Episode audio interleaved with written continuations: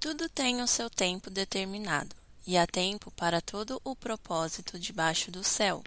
Há tempo de nascer e tempo de morrer, tempo de plantar e tempo de arrancar o que se plantou, tempo de matar e tempo de curar, tempo de derrubar e tempo de edificar, tempo de chorar e tempo de rir, tempo de prantear e tempo de dançar, tempo de espalhar pedras e tempo de ajuntar pedras, tempo de abraçar e tempo de afastar-se de abraçar, tempo de buscar e tempo de perder, tempo de guardar e tempo de lançar fora, tempo de rasgar e tempo de coser, tempo de estar calado e tempo de falar, tempo de amar e tempo de odiar, tempo de guerra e tempo de paz.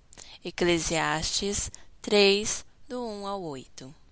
Talvez você já tenha lido ou ouvido sobre esta passagem.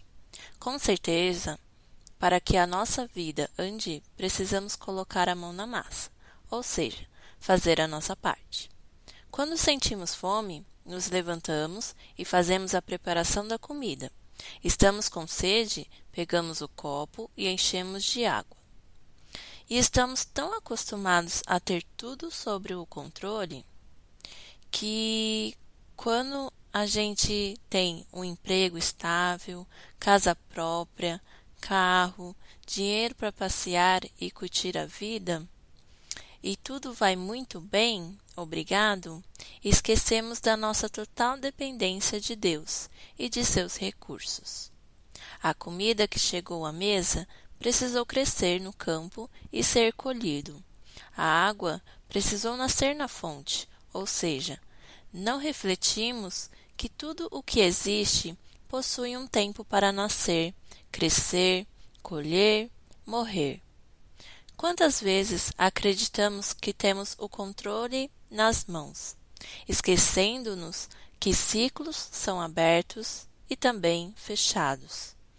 Nada foge do controle de Deus. Nada nos acontece por acaso. E às vezes é preciso que aconteça o que não desejamos para entender que a gente é totalmente dependente de Deus. Tudo o que te aflige, tudo o que te falta, tudo o que te traz preocupação, leve isso diante de Deus em oração. Ele cuida de nós.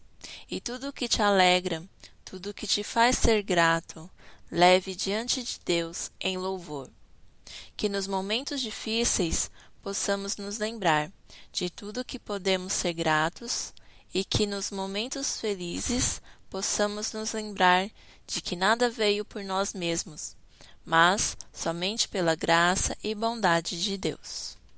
E se você foi tocado por essa palavra e deseja abençoar outras vidas, não deixe de compartilhar via WhatsApp Acesse também nossas redes sociais, no Instagram é palavradodia.app, Facebook Palavra do Dia app e nosso site www.aplicativopalavradodia.com.